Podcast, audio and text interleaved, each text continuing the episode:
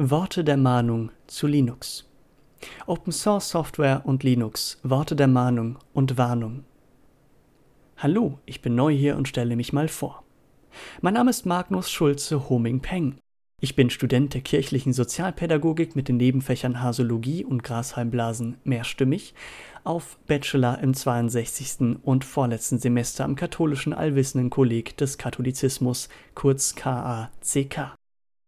Außerdem bin ich sehr besorgt wegen diesem ganzen Linux-Teufelszeug, und das kam ursprünglich so.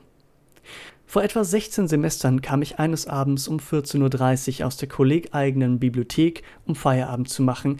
Da wurde ich einer blonden Schönheit gewahr, die weinend und schluchzend aus dem Gange vor der Bibo im Kreise lief. Ich lief also zu ihr hin und frug: Wohlan, holde Schlampe, du scheinst bedrückt, wo drückt's im Schritt, ich möchte helfen.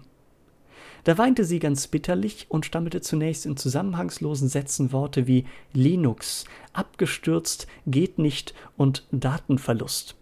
Ich muss dazu sagen, dass ich seinerzeit mit dem guten Microsoft Windows TM arbeitete, wie zig Milliarden Menschen auf diesem Erdenballe hochzufrieden damit war und das Wort Computerprobleme nicht mal in der Theorie kannte. Ich legte also tröstend meine Hand auf das Gesäß der blonden Unbekannten und frug weiter, was sie denn meine.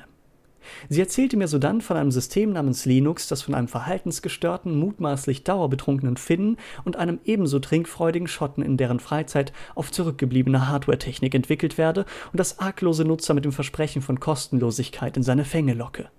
Das klang gut, doch wie auch bei kostenlosem Sex gab es einen entscheidenden Haken.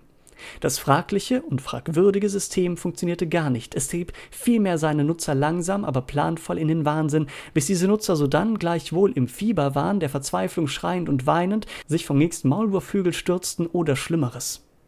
Ich war völlig bestürzt. Ich war gleichwohl naiv, verblendet von der Großartigkeit des wundervollen Microsoft Windows TM, im Glaube verhaftet, dass alle anderen Nutzer dieser Wunderdinger namens Computer ebenso ungetrübt selige Erfahrungen mit dieser neuen faszinierenden Technik erlebten wie ich.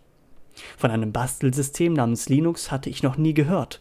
Nur von jenem obskuren, verdammungswürdigen anderen Machwerk namens Mac OS X. Doch da ich weder schwul noch auffallend langsam im Denken war, erweckte eben jenes keinerlei Interesse in mir. Ich kürze hier ein wenig ab und kann berichten, dass ich die holde oben genannte Blonde sowohl körperlich als auch technisch wieder befrieden konnte. Dies war verblüffend einfach. Ich setzte sie einfach vor einen Computer mit Microsoft Windows TM und wie von Geisterhand kehrte das Strahlen, das Lächeln, das Jauchzen in ihr kindliches Gesicht zurück. Es war wundervoll, das mit anzusehen. Sie war so dankbar für meine Hilfe, bot mir sogleich Geld, Schmuck, Fellatio an, doch da ich an materiellen Dingen nicht interessiert bin, lehnte ich das Geld und den Schmuck ab. Dieses kurze, aber zutiefst befriedigende Erlebnis hat mich zu einem Entschluss gebracht. Ich habe eine Opferberatung für Anwender von Open Source Software gegründet.